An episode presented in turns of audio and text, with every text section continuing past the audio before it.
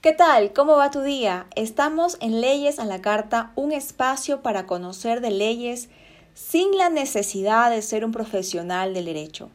Te saluda la abogada María Isabel Cisneros Arias y hoy voy a desarrollar un tema acerca del régimen laboral para las empleadas domésticas. Si aún no me sigues en Instagram, hazlo para que siempre estés informado de las novedades jurídicas. La cuenta es derecho.ecuador. Ahora quiero hacerte un par de preguntas. ¿Tienes una empleada doméstica en casa? ¿Recibe ella todos los beneficios sociales que determina la ley?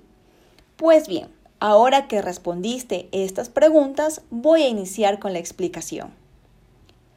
La trabajadora que se dedique al servicio doméstico debe tener un contrato de trabajo suscrito entre ella y el empleador.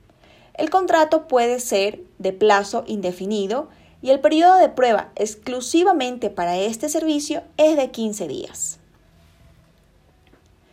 Es importante recordar que durante el periodo de prueba cualquiera de las partes lo puede dar por terminado sin derecho a pagar o recibir una indemnización.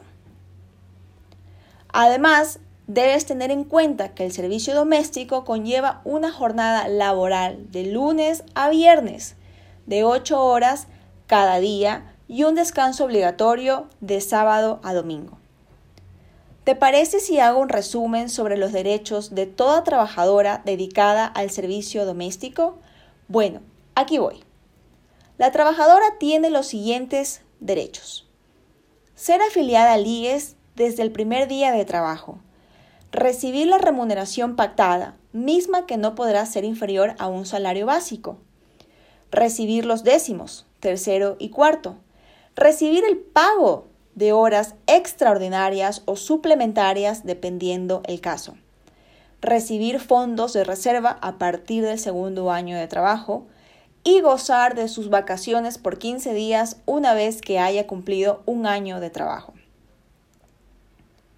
Comparte esta información para que las empleadas domésticas tengan un empleo formal. Nos vemos en el siguiente episodio.